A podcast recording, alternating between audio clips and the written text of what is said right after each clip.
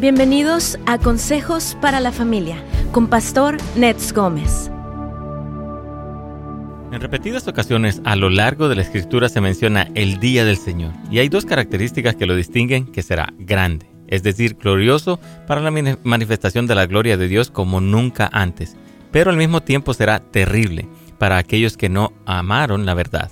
Como pueblo del Señor somos llamados a estar preparados para estas dinámicas con un corazón lleno de fe y esperanza. Así es amigos queridos, por una parte está profetizado un avivamiento sin precedentes, una iglesia victoriosa, la relación del paradigma o la revelación del paradigma del novio, el movimiento de oración y adoración a nivel global, junto con la gran cosecha, pero también Jesús nos habló con toda claridad acerca de la angustia de las naciones, la plenitud del pecado del hombre, la ira de Satanás y los juicios de Dios, junto con el gemir de la tierra misma.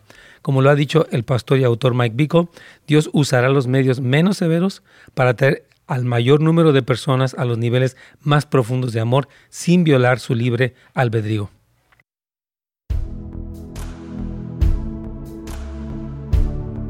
Amigos, ¿cómo están? Dios me los bendiga. Nos da mucho gusto saludarles el día de hoy en la parte 2 de este tema Ah, pues importante, controversial algunas veces y queremos ah, traer obviamente la palabra y tengo aquí a mi amigo Oscar Mejía, quien ustedes lo han visto obviamente muchas veces aquí en el programa. Y bueno, Oscar, vamos a hablar de, este tema, eh, que es el asunto de el día grande y terrible del Señor. Y yo creo que en general el cristianismo como que no se habla mucho de esto. Eh, o sea, quiero ser sincero porque a veces sí se habla de, muchas cosas que el Señor nos da, y como del aspecto presente, bendiciones y tribulaciones, pero no hemos tenido esta perspectiva de lo que viene. Y creo que por eso causa mucha consternación un shock, como que no puede ser eso. Sí. ¿Qué piensas de esto? Bueno, primero gracias por, por invitarme. Siempre es un placer estar aquí contigo. Ah, gracias por venir. Y yo creo que uh, uno de los, bueno, si, si supiéramos eh, realmente en cuánto dedica el Señor en la, en la Biblia para hablar de esto, nos daríamos cuenta de que realmente es un tema muy importante para Él. Así es. Porque ya no se trata tanto, pastor, yo pensaba mucho esto, ya no se trata tanto de qué es lo que me gusta o no hablar, sino que qué es lo que Dios está resaltando. Así o sea, cuál es el tema que Dios resalta más en la palabra. Totalmente. Para entonces prestarle atención, porque mm. no, no puedo, es como que escojo lo que me gusta. Así es. Y no escojo otras partes. Yo creo que hay que ser eh, como como diligentes en poder decirle, Señor, si tú estás hablando tanto de esto en la palabra, entonces quieres decir que tú quieres que yo lo hable, tú quieres que yo lo estudie. Entonces yo, yo diría, es conectarnos con el corazón de Dios, porque si no lo estamos hablando, no diría que no estamos conectados, pero hay una, una parte que nos está faltando. Yo creo que, que, el problema es que falta, hay mucha, o sea, podría poner la palabra así, falta de familiaridad con el tema. Como no es un tema que se predica, entonces parece hasta como un poco este, ofensivo o muy ofensivo. Sí. Entonces yo creo que es una invitación, queridos amigos pastores que nos ven, nos escuchan, a poder dedicar tiempo a ver este tema que es tan relevante y que es tan presente. Estamos hablando de 150 capítulos. Eh, que es más, se habla más de la segunda venida que de la primera. Y entonces creo que sí tenemos esta responsabilidad para que no cause un shock. Porque como que siento que tenemos que hablar de este tema, aunque tal vez para algunas personas siente un poco como que, híjole, no, es tan mal, no hablen de eso, pero yo digo, tenemos que poderlo hablar. Claro, una actitud de amor, de respeto, de cuidado, pero sí tenemos que poderlo mm. decir. Es que también es, es ver con qué acercamiento este, estamos viendo este tema. Porque si lo vemos con el acercamiento per se de que simplemente es el tema de los juicios y de lo que Dios viene a hacer por su ira, obviamente nadie va a querer hablar de eso. o sea, Así es. Pero cuando vemos el tema de la, del Día del Señor y vemos tanto lo grande que Él va a hacer, o sea, las promesas que Él trae, el cumplimiento de lo que viene sobre la tierra, pero también lo terrible. Entonces vamos a poder encontrar que es un tema, de hecho es un tema muy balanceado. El tema del, de Apocalipsis y del Día del Señor es un tema muy, muy balanceado. Totalmente. Vamos a, aquí ya reconectados con la inspiración y vamos a hablar de este tema creo que es muy importante, así que listos, por favor.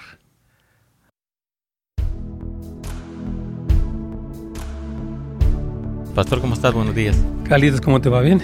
Muy bien, Pastor, gracias. Ya te vimos tempranito ahí con tu equipo. Estuvieron aquí de 4 a 6 de la mañana. Tremendo, gusto saludarte. Y amigos, ¿cómo están? Dios los bendiga muchísimo. Hoy estamos hablando la segunda parte de este tema que ah, yo creo, le estaba comentando ahorita durante la pausa, junto con Oscar, que está aquí, les comento que Oscar Mejía, quien es el director ejecutivo de la Casa de Oración, baterista, maestro de la palabra, papá, esposo y demás. Amén. está aquí con nosotros. Ya lo han visto aquí, obviamente, muchas semanas ya lo conocen. Pero le decía que existe una falta de, de parte de nosotros los pastores, yo creo, y me, incluyo porque yo por muchos años nunca hablé de este tema y mucho menos lo toqué con el balance adecuado. Entonces creo que esto produce a veces como un shock o una consternación porque están hablando de esto, pero hermanos, eh, queremos eh, comentar el día de hoy que el tema de los últimos tiempos en la escritura es muy importante. Hay muchísima muchísimos capítulos, más de 150 que hablan de este tema. Y como decía Oscar, que están en el corazón de Dios. Entonces, ahora respetamos las diferentes posturas del premilenialismo histórico, que es el nuestro, el, el arrebatamiento pretubulacionario. Todas las posturas escatológicas son respetables, obviamente, ¿no? Pero sí queremos eh, traer la convicción de lo que hemos estudiado y aprendido y que está respaldado con la escritura para que también se escuche este punto de vista y hay una apertura de decir, bueno, Dios puede hacerlo así. Sí, sí, y es también lo que comentaba en el, en el, corte, es conectarnos con el corazón de Dios, con lo que Él está anhelando hablar. Porque si, si Él habla o insiste tanto en la palabra acerca del día del Señor, de la segunda venida de Cristo, es porque está en su corazón. Sí. Entonces, uh, y nosotros, más que simplemente siervos, somos sus amigos. Sí. Y Él quiere hablar de esto con nosotros. Y quiere que nos preparemos para esto. Entonces, aún ni siquiera, pastor, yo creo que tiene tanto que ver con cuándo es el arrebatamiento, que podemos tener toda una conversación acerca de eso. Pero se trata más de, de conocer el carácter de Jesús a través de las cosas que Él va a hacer ahora y en los últimos tiempos. Seguro. Sí, yo creo que sí es importante porque lo más importante no es el plan, sino el hombre detrás del plan. Así es. Lo que sí hemos dicho, ¿no? De hecho, Apocalipsis es la revelación de Jesucristo que Dios le dio para mostrarnos las cosas que han de suceder. Entonces, en realidad lo que está revelando en el mensaje de los últimos tiempos es el corazón de Jesús y del Padre. Sí.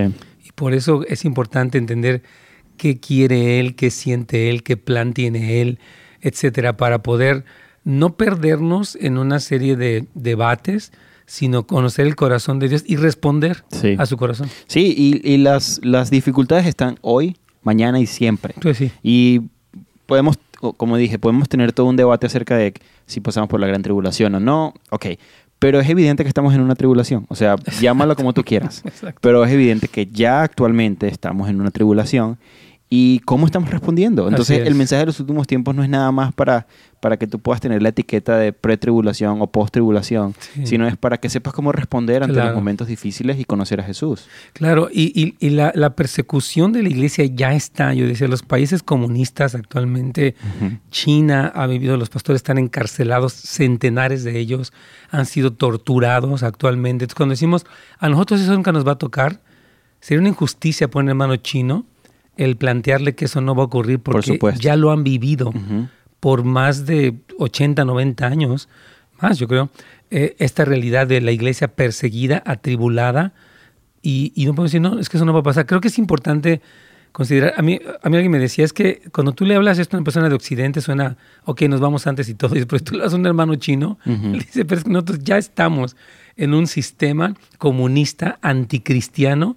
que nos monitorea a cada uno personalmente y que nos tiene en la prisión desde hace muchos años. Sí, sí es, es muy ofensivo el creer que el occidente tiene, tiene preferencia para Dios y el oriente, ah, no, o sea, las, las tribulaciones ya están pasando. Hay países o cristianos, o en otros países, mejor dicho, que ya han sufrido una gran persecución. Entonces, cuando nosotros nos, nos atrevemos a decir es que la persecución no es para nosotros, es ofensivo. Es ofensivo y aparte que es antibíblico. Así porque la persecución sí es para todos. Así es. Y yo decía, la iglesia primitiva que vivió sus momentos gloriosos fue perseguida. Los doce apóstoles, o sea, incluido Matías, murieron como mártires. O sea, no, y no estamos queriendo tener una posición fatalista, ni dramática, ni amarillista. Es una realidad, aunque también obviamente una realidad es la preservación. El Señor promete que nos va a preservar, Salmo 91, hay muchas promesas, pero también está el otro aspecto del martirio que vivieron y que están viviendo los cristianos desde el principio del cristianismo hasta la fecha. Sí, el sufrimiento es parte del Evangelio. Así es, de hecho Pablo dice que, a través de muchas tribulaciones entremos el reino de Dios. vamos a empezar entonces con estos juicios temporales de Dios. O sea, eh, vamos a ver tres razones eh, de estos juicios del Señor para que podamos entender, porque a veces oímos la palabra juicio y la connotación es, es malo todo lo que Dios hace es bueno, aunque pueda sonar drástico, pero como decíamos en la introducción, Dios va a utilizar los, menos, los medios menos drásticos para obtener al mayor número de personas, para traerlas a su reino y llevarlas a este nivel profundo de amor, y es por amor. El cimiento del trono de Dios es la justicia, es el amor y es la santidad. Entonces, nada, Dios no puede, cuando dice la gente, Dios no puede ser tan malo para, no hay sombra de maldad nunca en el corazón de Dios. Entonces, hay que entender cuando usamos la palabra juicio que parte de su amor. Sí, no, y también ah, yo pensaba en que muchas veces nosotros, es, es mucho más fácil para nosotros como seres humanos echarle la culpa a Dios de las catástrofes y de las cosas difíciles, pero la verdad es que Dios responde según las actuaciones del ser humano. Sí. Entonces, si el ser humano eh, busca hacer la maldad, busca hacer lo malo, busca alejarse de Dios, eso tiene un tipo de respuesta. O sea, como que Dios, y para que suene, intento explicarme bien, Dios está conectado con la naturaleza porque son, Él la creó. Y la naturaleza automáticamente responde ante lo bueno o lo malo. Dice, él dice, toda la creación está esperando eh, el levantamiento de los hijos de Dios. O sea, está esperando el que ellos, la manifestación. de ellos. Y eso me lleva a pensar, entonces, la creación también responde ante la maldad. La creación también responde ante la brujería, por ejemplo. Lo ves en países como Haití, que nos duelen mucho las cosas que suceden allí, pero es un país centrado en la brujería y muchas cosas suceden allí, a catástrofes y todo esto, como una respuesta de la naturaleza, es decir, de Dios, a su maldad. Entonces, y es como aquí en Estados Unidos, los 60 millones de bebés que han sido abortados legalmente en este país han traído una decadencia en todos los aspectos y, de, hecho Dios responde, pero ni siquiera, dice la Biblia que Él es lento para la ira y grande en misericordia. Realmente Dios no nos ha pagado conforme a nuestras iniquidades. Si Dios nos hubiera pagado eh, justamente, nadie estaríamos aquí. Él antes bien ha sido misericordioso y cuando sus juicios vienen, yo decía el día de ayer, no son ni demasiado fuertes, ni demasiado suaves, ni demasiado largos, ni demasiado cortos, ni llegan demasiado tarde, ni demasiado temprano. Todo es justo en su tiempo. Entonces, este entendimiento de los juicios perfectos de Dios, debemos de considerarlo, porque no podemos tener a un Dios tipo hamburguesa, ¿no? Que señala lo que me gusta. Pues sí le pongo mostaza, pero no mayonesa, le pongo este, pepinillos, pero no le pongo... No, o sea, tenemos que entender que Dios, dice, dice Pablo, mira pues la bondad y la severidad de Dios. Vamos a hacer una pequeña pausa y ahorita continuamos, Carlitos.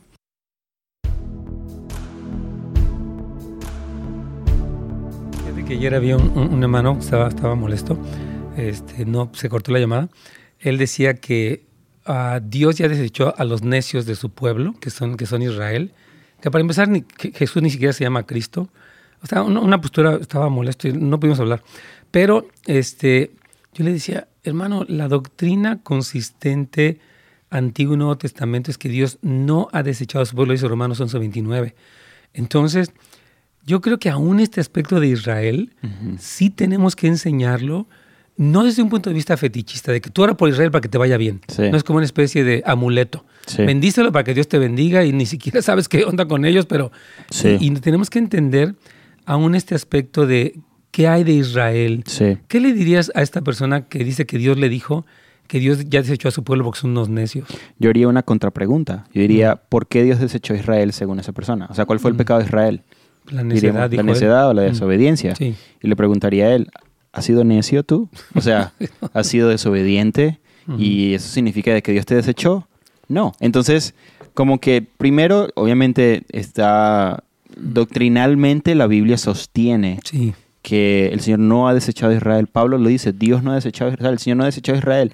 y, si, y, dice, no te hagas ignorante y aparte arrogante, acerca de este tema. Y ese pensamiento, si, no sé quién es la persona, así que puedo decirlo, es un pensamiento arrogante. O sea, porque Y es parte de la arrogancia que habla Pablo en Romanos 11. Porque dice, por causa de descuidar este tema y de no estudiarlo, te vuelves arrogante. Y como en que en tus, propias, en, tus propias manos empiezas a ejecutar un juicio sobre un pueblo que el Señor todavía no ha ejecutado juicio y que dice que lo va a salvar.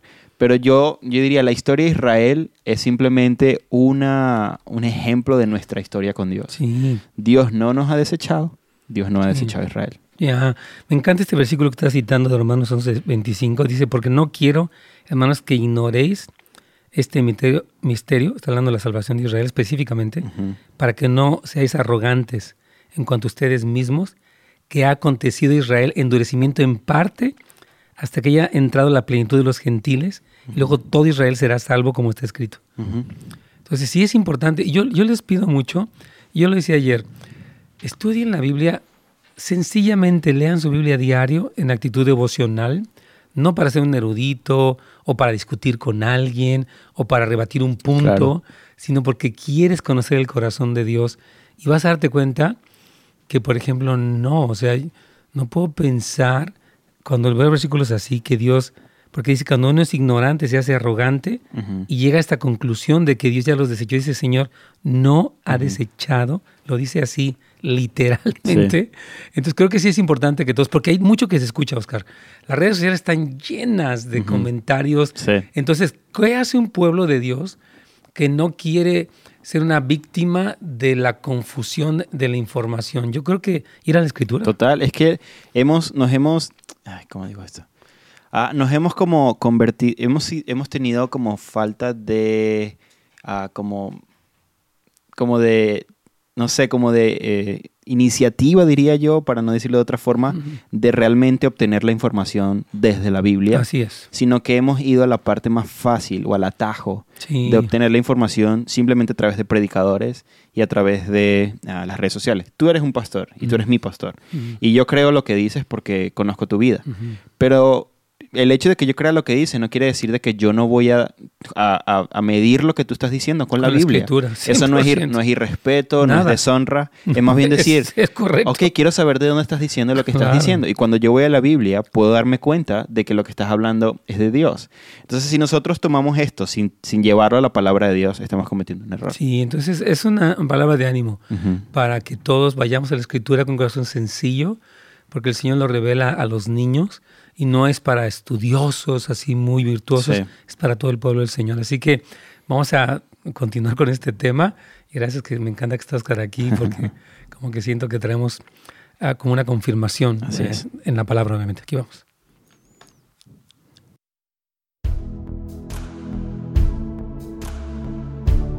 pastor? Queridos, aquí estamos. Bueno, hermanos queridos, aquí estamos con este tema y ya hemos hablado un poquito presentando a veces lo complejo que es, que podía parecer el hablar de este tema, sin embargo no es tan complejo, es nada más leerlo. Y, ayer me, gustó mucho que un hermano decía, yo estaba leyendo Mateo 24, Apocalipsis, y tengo una percepción de que, eh, o sea, Apocalipsis, eh, perdón, Mateo 24 se divide, una parte para Israel, otra parte para la iglesia, y, yo creo que... Uh, me, o sea, me gustó mucho que este hermano dijo, yo quiero, estoy leyendo la Biblia. Entonces dije, bien, porque usted está, está en la fuente segura, como dice Pedro, ¿no? Que tenemos la palabra profética más segura a la cual hacemos bien en estar atentos como una antorcha que resplandece en la autoridad, eh, eh, eh, en, la oscuridad. O sea, hay mucha oscuridad en el mundo, mundo tinieblas y la escritura sí resplandece como una antorcha que nos mantiene como claros y sobrios en las cosas. Sí, es que la palabra se revela a sí misma cuando tú estás estudiándola, a través de, obviamente, del Espíritu Santo. Entonces sí, sí, sucede así. Ok, entonces hay tres razones, eh, vamos a ver un poquito, eh, hay muchas razones, pero tres sería, número uno, remover todo lo que utiliza el amor, reunir la cosecha, o sea, que salvar a las multitudes y desatar la venganza de Dios sobre aquellos que eh, persiguen a la iglesia porque Dios es vengador, dice la Biblia, mí es la venganza. Hay muchos versículos que hablan sobre eso. Entonces, en cuanto a los juicios temporales de Dios, quieres eh, enfatizar, porque ya hablamos ayer un poquitito de remover lo que, lo que obstaculiza el amor y la gran cosecha. Tal vez tratar la venganza. ¿Qué, dirías de ese ah, punto? yo creo que este, este filtro nos permite ver los juicios de Dios desde ahora hasta el final. O sea, Dios tiene el objetivo de, lo que ya tú decías, remover lo que obstaculiza el amor y reunir la gran cosecha. Pero también Dios tiene, eh, eh, eh, la Biblia cuando habla de los últimos tiempos habla del día del Señor y también habla del día de la venganza del Señor. También lo menciona así.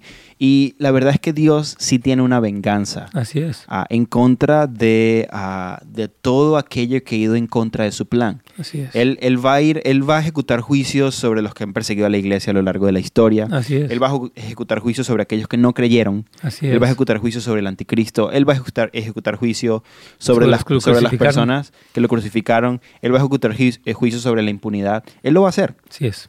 Entonces, sus juicios actuales tenemos que verlos también desde ese punto de vista. Es como un tipo de venganza parcial de Dios en un tema específico uh, que, que, realmente...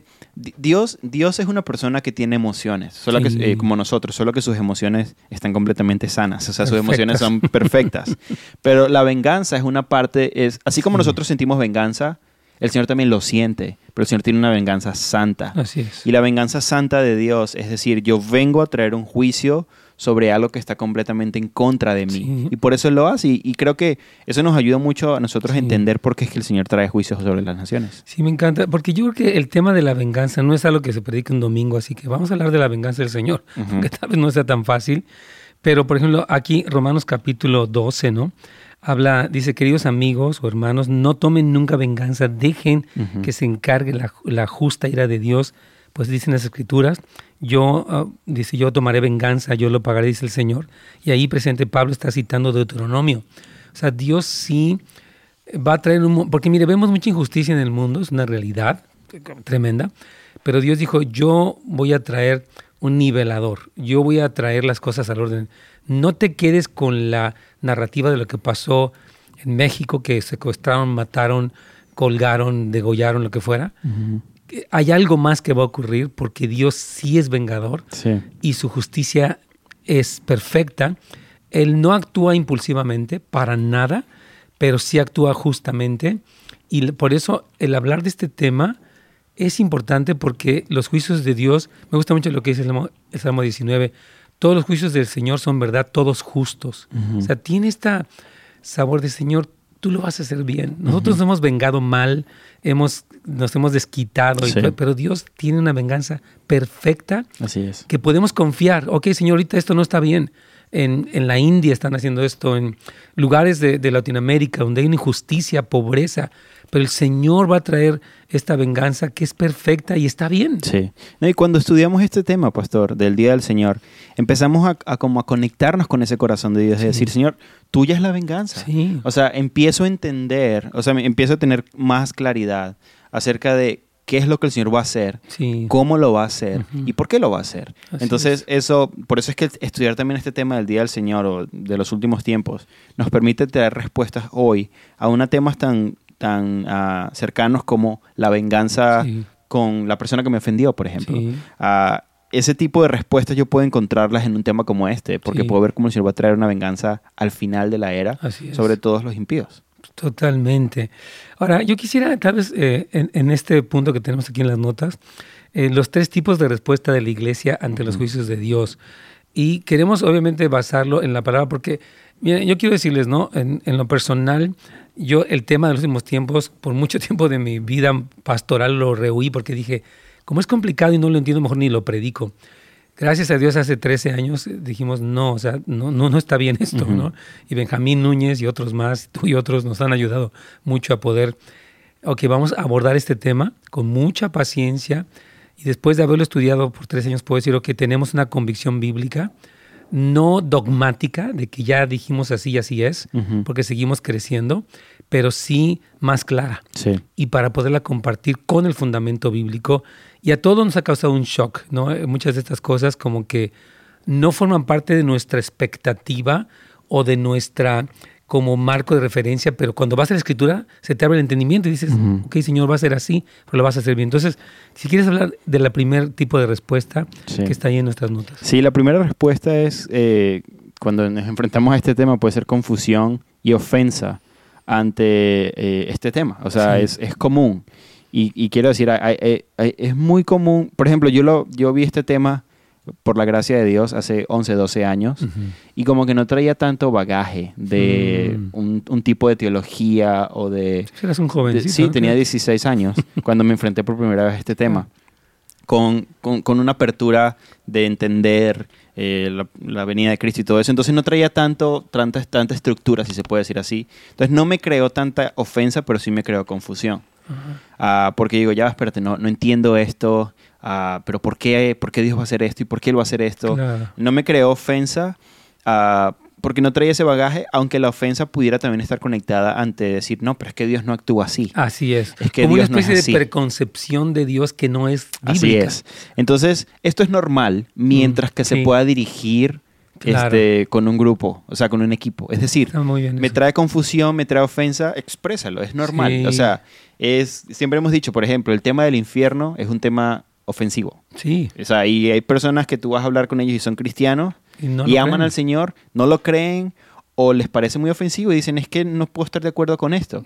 Pero cuando lo traes a una conversación con un grupo y lo mantienes en ese lugar, vamos a llegar a lo que la Biblia dice. Claro. Pero es normal, o sea, no, no, es, no, es, no es como que no, no puedo confundirme o no puedo de repente ofenderme. Es como que sí, sí puedes, pero manéjalo en un grupo. Claro. Para que puedas tener como llegar a la Biblia juntos. Sí, y, y, en un grupo yo creo de, de personas que aman la verdad, que aman la palabra y platicarlo, ¿sabes? Que es que no, no o sea me dice una persona, es que no puede pasar. Una vez fuimos al Museo del Holocausto y yo dije, esto es horrible, pero es el cumplimiento de número. O sea, suena durísimo, pero es que está tan, está casi, uno ve y dice, es que fue lo que el Señor les advirtió. Y ellos dijeron, sí, que caigan estas maldiciones sobre nosotros. Ellos las aceptaron. Cuando vino esto, suena muy duro, pero fue un pacto que Dios hizo con Israel cuando se casó con ellos y trajo esta verdad. Entonces vamos a, vamos a hacer una pausa para seguir hablando, Carlitos.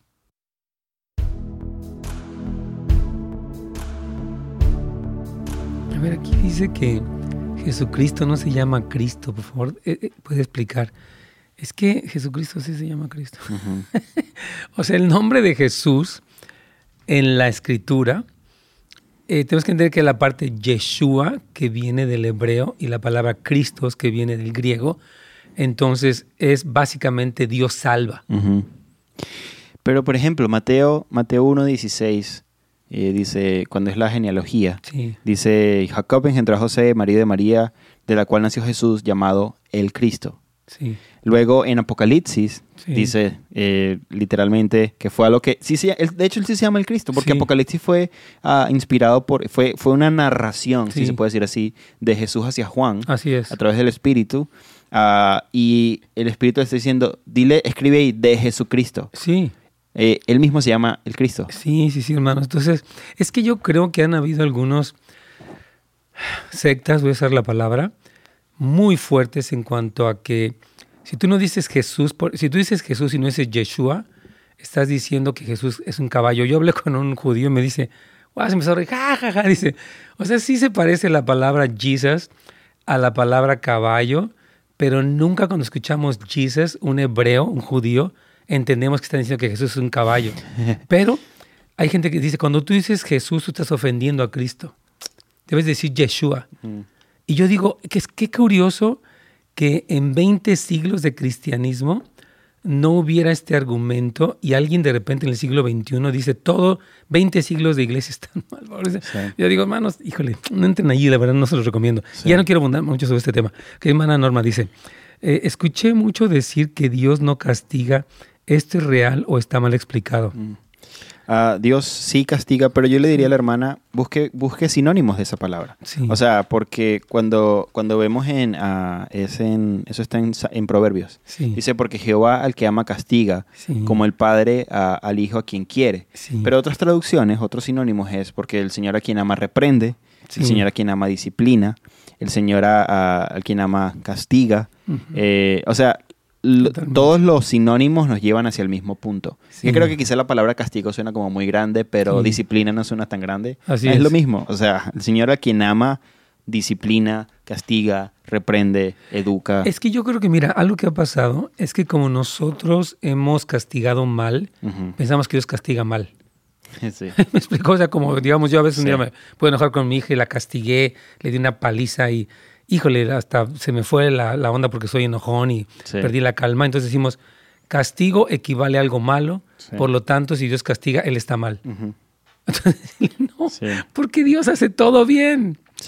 Hermanos, dice, el que, al que ama, y dice, mire, desde Génesis 4, grande es mi castigo para hacer, o sea, todo el tiempo, hermanos, e, esa palabra en la Biblia aparece aproximadamente 88 veces como tal, aunque hay otros eh, sinónimos. Entonces, no lo tomen a mal. Sí. Porque Dios tiene amor. Dice, yo te amo y por eso te voy a corregir, te voy a ubicar, porque no soy un padre solapador. Vamos a la inspiración.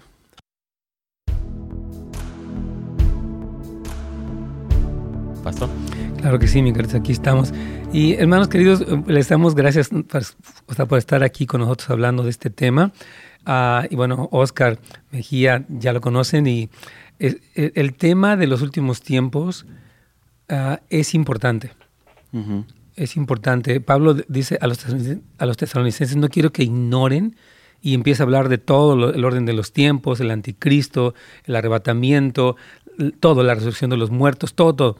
Entonces sí es importante que lo hablemos y yo sé que sí existe una diversidad de opiniones y de posturas que son respetables, pero también creo que es tiempo que hablemos bíblicamente de estas cosas, porque yo siento una responsabilidad, Oscar, como pastor y como alguien que Dios me ha dado el privilegio de estar en esta plataforma, de hablar de este tema. Yo, yo, siento que incluso una vez al mes, por lo menos, quiero volver a hablar del tema, aunque la gente diga, es que, ay, no sé, yo digo, voy a hablarlo porque es mi responsabilidad eh, el traer la verdad completa, como decía Pablo cuando se despedía de la iglesia de Éfeso. Yo no rehusé enseñarles todo el consejo de Dios. Me gusta lo de la consejería y ahí nos quedamos. Sí, pero también hay esta otra parte que necesita, porque es clave para la familia, para la iglesia, para las relaciones, para lo que está pasando en el mundo, todas estas corrientes, todas estas locuras. Tenemos que tener eh, eh, este, eh, esta enseñanza de los últimos tiempos para poder saber cómo responder.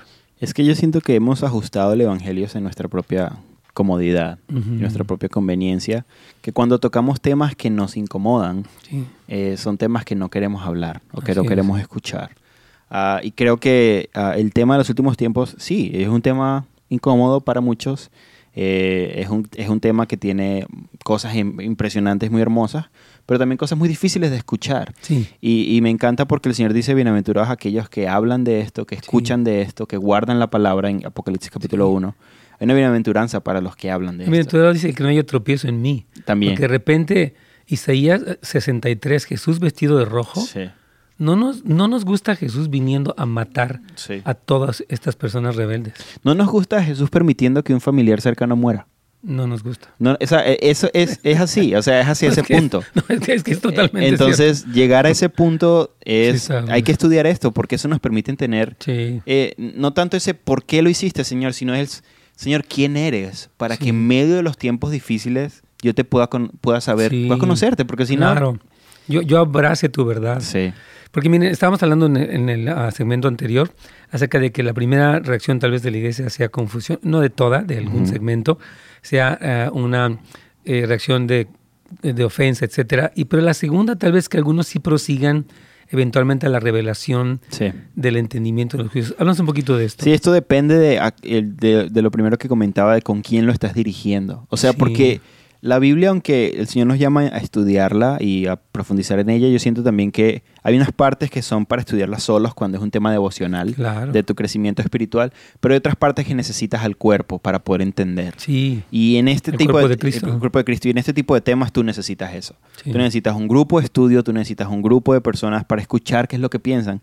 Y si manejas bien eh, este tema, eh, con un grupo vas a llegar a una revelación, vas a llegar a un entendimiento. Porque eh, sí se puede llegar solo, pero los, los solo es muy peligroso. Porque es, eh, hay muchas personas que llegan a conclusiones solos y como que ellos creen que están en la verdad porque están solos. Pero cuando lo hablas con un grupo de personas, de repente vas a escuchar que decir, no, no, no, es que la Biblia ni siquiera dice eso que estás pensando. Cuando lo manejo con personas a mi alrededor, entonces llega una revelación, pero, pero, lo más importante de todo esto es eh, la conexión con el Espíritu Santo y la oración.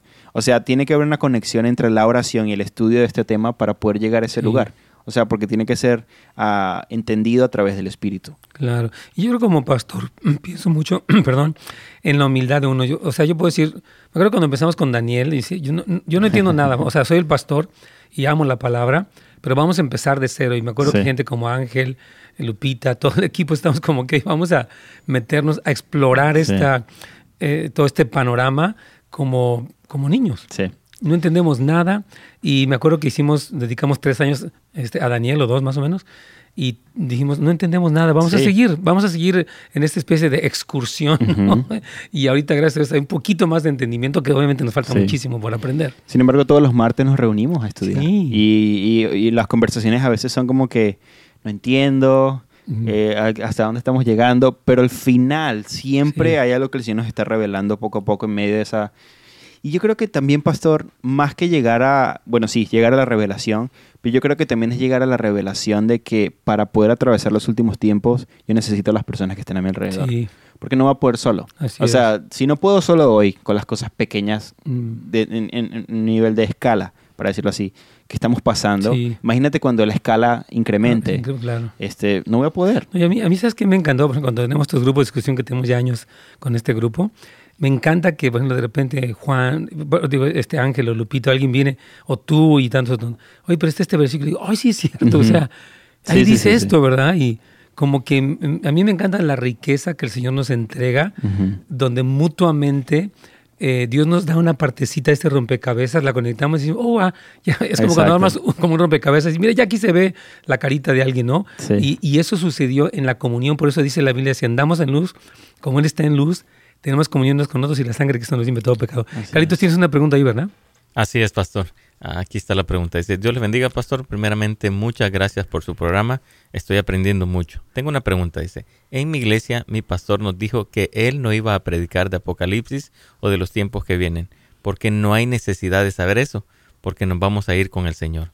En ese caso, ¿cuál sería nuestra respuesta con el pastor sin entrar en controversia? Ah, me encanta el espíritu de la pregunta. O sea, no quiero entrar no quiero contradecir a mi pastor, no quiero murmurar. Bien, para empezar, como le mandé la pregunta 10, vamos, eh, ¿qué, le dices? Yo creo que ah, partiendo del lugar de honra, partiendo de un lugar de, respeto, de honrar a la autoridad, también yo sé que mi autoridad mayor es Jesús.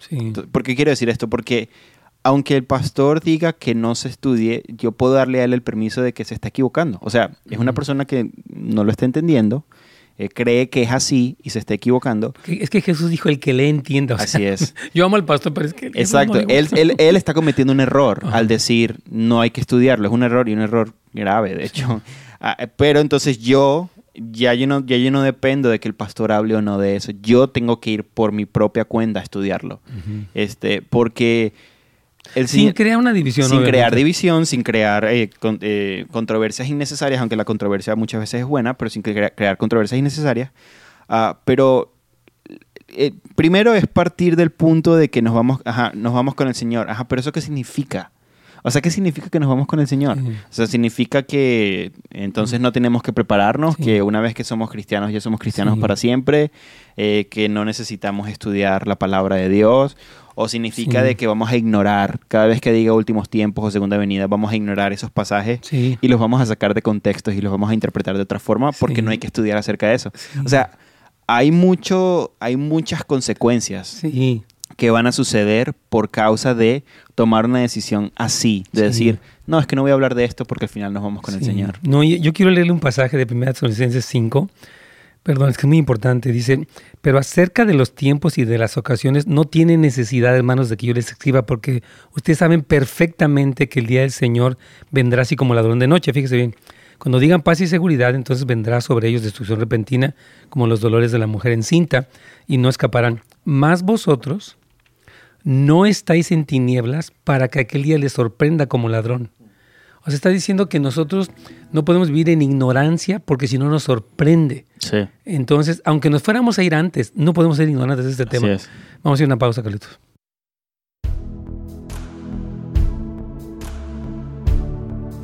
Este, este, programa pasa muy rápido. ya se acabó el tiempo, se fue como agua.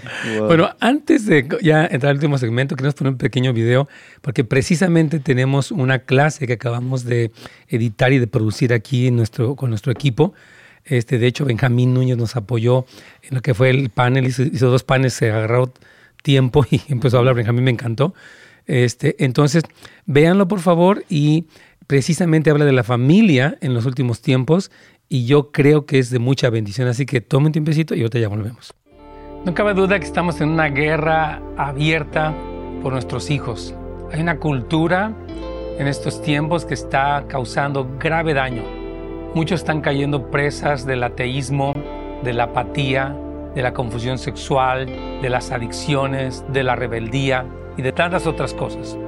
Y el Señor nos habló claramente de que este sería el clima del último tiempo, pero gracias a Dios, Él nos ha dado a los padres, a los cristianos, las herramientas para poder levantar familias precursoras, triunfadoras durante estos tiempos. Y tenemos los ejemplos de la Escritura y las promesas del Señor y los principios que nos pueden ayudar a triunfar en medio de esta situación tan dura en la que muchos padres han sufrido la gran tristeza de ver hijos que se perdieron o que están perdiéndose. Pero gracias a Dios hay esperanza, hay redención, hay la oportunidad para corregir el curso y para escuchar la voz del Señor y responder a lo que Él nos habló acerca de los últimos tiempos y responder adecuadamente. Así que queremos invitarte a que seas parte de este curso que se llama La familia en los últimos tiempos, en el que recibirás herramientas, principios, promesas importantes, detalladas, para que puedas caminar en victoria en estos tiempos antes del bendito regreso de Jesucristo. Te esperamos a que te inscribas y a que seas parte de este curso y que puedas aprovechar todo lo que estamos aprendiendo para triunfar en estos tiempos.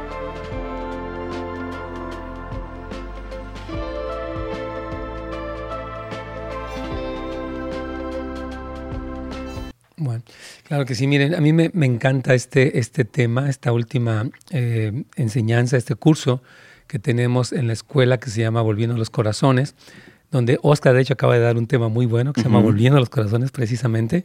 Estuvimos en, en este, esta semana pasada en una clase especial, pero sí les animo porque esta clase precisamente habla de lo relevante que es el entendimiento de los últimos tiempos y la respuesta de la familia ante la, la, verdad, o sea, poder entender qué está ocurriendo y cómo responder y tener los ejemplos bíblicos, porque se trata de la palabra.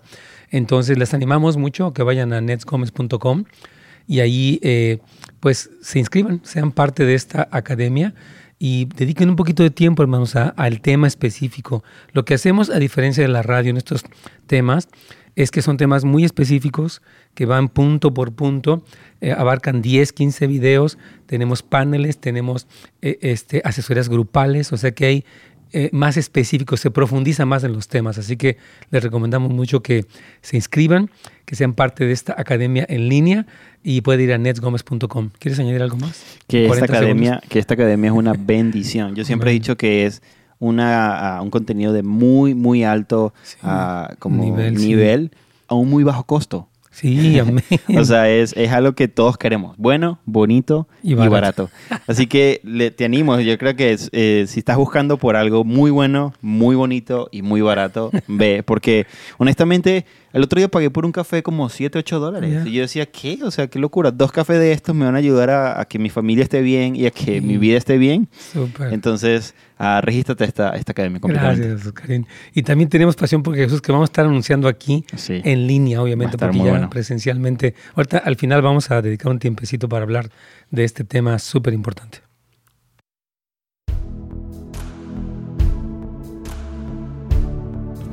Aquí estamos, Carlitos. Aquí tenemos un comentario de una hermana. Dice, mi papá vive en... No, perdón, dice... Ah, buenos días. La mayoría de los pastores, dice esta persona, no quieren predicar de los últimos tiempos, ya que como la mayoría de ellos enseñan que los santos no lo vamos a vivir porque serán arrebatados, pero creo, aún bajo esta enseñanza, deberían de pensar que se debe de hablar ya que debería haber una preocupación por las personas que no conocen a Cristo para que ellos sepan lo que suceda si es que mueren sin Jesús mm. o si les toca esto, digamos que nos vamos, ok ya, pero ¿y qué hay de todos los demás? O sea, yo creo que si no, yo como ya me voy, no me interesa qué pasa contigo. Creo que tiene razón este comentario, esta hermana. Y es que también eh, hemos limitado los últimos tiempos nada más a los últimos días. Así y, es. Y no es así. O sea, los últimos tiempos, aunque el, nombre diga la palabra últimos, habla de que uh, es algo que está empezando a suceder desde hoy. O sea, la palabra últimos no quiere decir que nada más va a pasar allá, sino que está hablando de que, de que hay ciertas dinámicas que ya están sucediendo hoy y son como eventos progresivos que van a llegar hasta una, a un clímax, a una culminación de algo. Por ejemplo, hay conceptos como la ramera Babilonia, que la gente, obviamente es un tema difícil de entender y es un misterio y todo eso. Pero cuando tú empiezas a estudiar la ramera Babilonia, te das cuenta de que ella es un producto final de algo. Claro. Ella no es simplemente algo mágico y eventual que sucede en un momento, sino que ella es un producto final. O sea, la, la exaltación de la ramera Babilonia es el clímax y el anticristo es el clímax de la maldad del hombre. Así o sea, hacia dónde se está dirigiendo el corazón del hombre para llegar ahí. Entonces, si ignoramos ese tema y creemos que, bueno, es que yo no voy a vivir eso, supuestamente, porque sí lo vamos a vivir, pero ese es otro tema. Ah, digo, no, no, no voy a vivir eso, entonces lo ignoro. Pero no ¿qué es el proceso? No me doy cuenta de que el proceso de mi corazón puede llegar a un punto donde al final yo voy a estar a favor de la ramera de Babilonia, porque no estoy conectándome con una narrativa bíblica y con, y con, lo que el Señor está hablando en este tiempo acerca de ese tema. Súper bueno. Dice aquí a nuestra hermana desde Riverside, dice ella, quiero dar gracias a Dios por permitir este programa. Eh, dice que esté en el aire y pedir protección por todo su equipo. Este es un tema muy educativo y me gustó mucho lo que dijo el hermano Oscar, que a pesar de que sean nuestros pastores, con respeto y honra debemos ir a la palabra y verificar. Gracias y bendiciones. Amén. Ok, eh, este, Oscarín, uh, Vamos a. Es que le digo Oscarín de cariño, pero él sí. suena como si fuera un, Perdón, que lo, es que. No, me encanta. No, dime, no dime Oscarín todas las veces que quieras. Sí. que sí. Entonces, yo creo que la última parte en cuanto a la respuesta de nosotros a los juicios, que primero fue sorpresa, admiración, ofensa, consternación, y después ya lo que sería una revelación cuando quieres, ok, Señor, voy a abrirme a pensar que tal vez no estuve muy bien en mi concepto. A mí me pasó eso. Yo tenía, yo veía el Left Behind y estaba en todo eso y de repente se trajo la enseñanza, dije, a ver, espérame, dije, no quiero ni descartarlo porque yo siempre estoy bien, ni aceptarlo así como diciendo, pues ya lo, que diga, ¿no? Y empecé a estudiar y mientras más leía la escritura, más conectaba de que, oye, sí, mira, aquí dice esto y empecé a conectar muchos puntos de la escritura.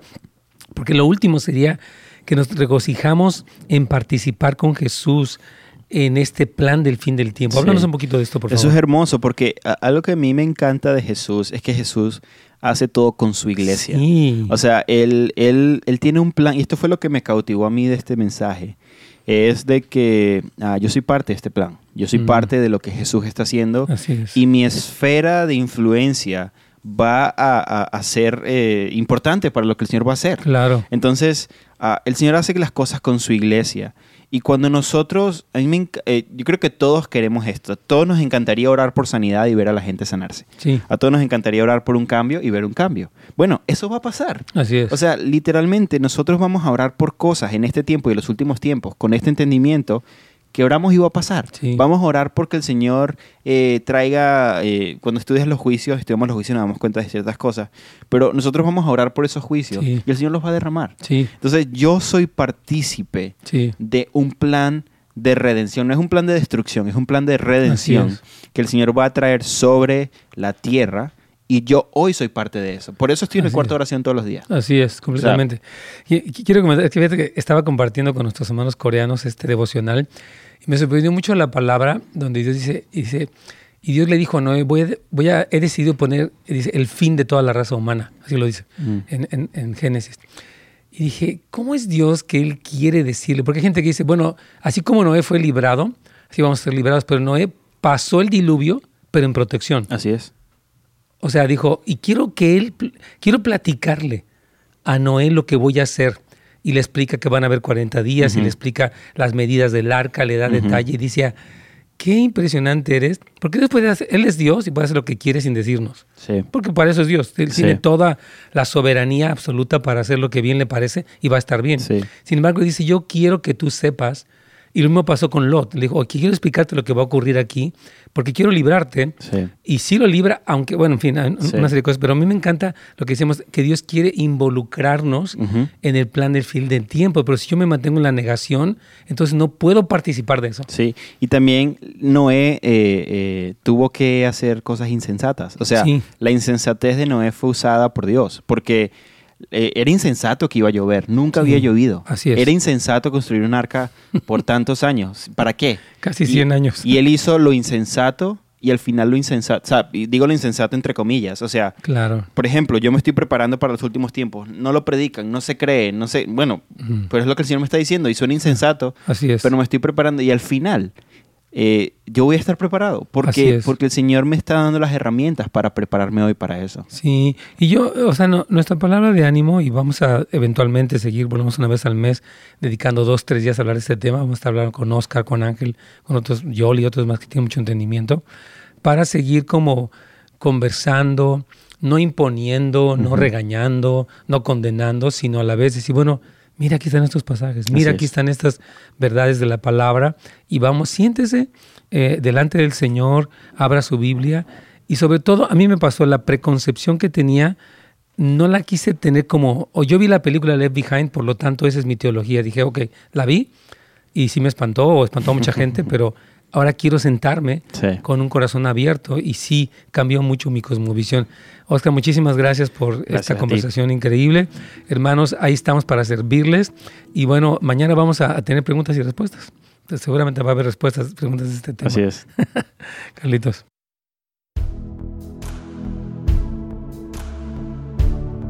Súper bien. Oscar, platícanos rápidamente de Pasión por Jesús, porque sí quisiera nada más dejar para nuestra audiencia un evento muy importante que ya se acerca. Platícanos. Esto me emociona mucho. Vamos, por favor. Pasión por Jesús eh, eh, es un evento que hacemos eh, primero en conmemoración del aniversario de nuestra casa de oración. Este año estamos cumpliendo 13 años. 13 años, wow. Ah, desde que el Señor estableció esta casa de oración aquí en nuestra iglesia local, Houses of Light. Ah, y este evento es básicamente, el Señor nos ha dado un mandato y es construir un lugar de reposo para Él. Es decir, construir un lugar donde eh, de día y de noche se está adorando, mm. se está buscando su rostro y con un, con un fin, y, es como una palabra, primero encontrarnos con Él y ser transformados por su presencia. Ah, segundo, porque el Señor nos habló muy claramente acerca de ser una pieza clave para la salvación de California. Y tercero, porque el Señor también nos llamó a ser una voz hispana. Para, eh, no tanto porque somos hispanos y vamos a cambiar el mundo, sino queremos eh, alzar nuestra voz como hispanos en este mensaje de enamorarnos más de Jesús y de crecer en nuestra revelación de, amor por Él. Entonces, pasión por Jesús, ese es el fin. Es como, son momentos, nos, gusta llamarlo así, momentos kairos, donde el Señor trae una revelación específica en un momento específico, en un lugar específico, a través de personas específicas. Y creemos que este año va a ser así. Tenemos invitados, yo diría, de lujo. la verdad. Este, empezando por ti, que vas a estar aquí con nosotros, Pastor Nets Gómez. Ah, pero también va a estar Benji eh, Núñez, Marcos Brunet, Lucas Consley, Mariano Senegual, Alan Hood, Corey Russell. Van a estar aquí físicamente. No van a estar por Zoom, van a estar físicamente aquí Ah, es todo un esfuerzo que el Señor nos está permitiendo hacer, pero creemos que algo sobrenatural va a pasar. Entonces, y este evento tiene eh, como dos dinámicas. La dinámica presencial, donde tenemos, nada más tenemos 450 lugares y ya se están vendiendo, así que si vives en el área o quieres viajar desde otro país y venir a estar presente, cómpralo hoy porque se van a agotar. O si no, si estás desde tu país y no puedes viajar, eh, el Señor nos habló de hacerlo gratis en línea este año, porque Él quiere alcanzar, Él quiere llegar a más lugares. Entonces también te tienes que registrar, pero el, para verlo en línea este va a ser gratis. Pero hay algo más. Esto va a pasar el 9 y 10 de septiembre, viernes y sábado, 9 y 10 de septiembre, pero el día jueves 8 de septiembre, el Señor nos habló de hacer algo específicamente para pastores y líderes. Y son los mismos invitados. Los mismos invitados. Se llama Cumbre de Liderazgo donde vamos a estar hablando de cómo en este tiempo el Señor nos llamó a vivir un tipo de liderazgo transicional desde un lugar de oración. O sea, el centro de todo esto es la presencia de Jesús. Así es. No es quiero ser un mejor líder, es la presencia de Jesús primero y desde ese lugar quiero ser un mejor líder, quiero tener, formar equipos, o sea, pero desde ese lugar entendiendo el propósito que tenemos. Entonces la invitación es para dos cosas. Jueves 8 de septiembre, si eres pastor o líder, regístrate hoy allí en pasiónporjesús.la o si no, si quieres venir nada más a la conferencia, es 9 y 10 de septiembre, este, aquí en nuestra iglesia Houses of Light. y va a ser épico lo que va a suceder. Me encanta. Además, quedan todos súper invitadísimos. Es también nhop.la. nhop.la o pasiónporjesús.la. Entonces, hermanos, les bendecimos. Gracias por habernos escuchado y vamos a seguir aprendiendo y creciendo. Y agradezco nuevamente a Oscar, que me encanta que me acompañe. Y hasta mañana, primeramente, Dios.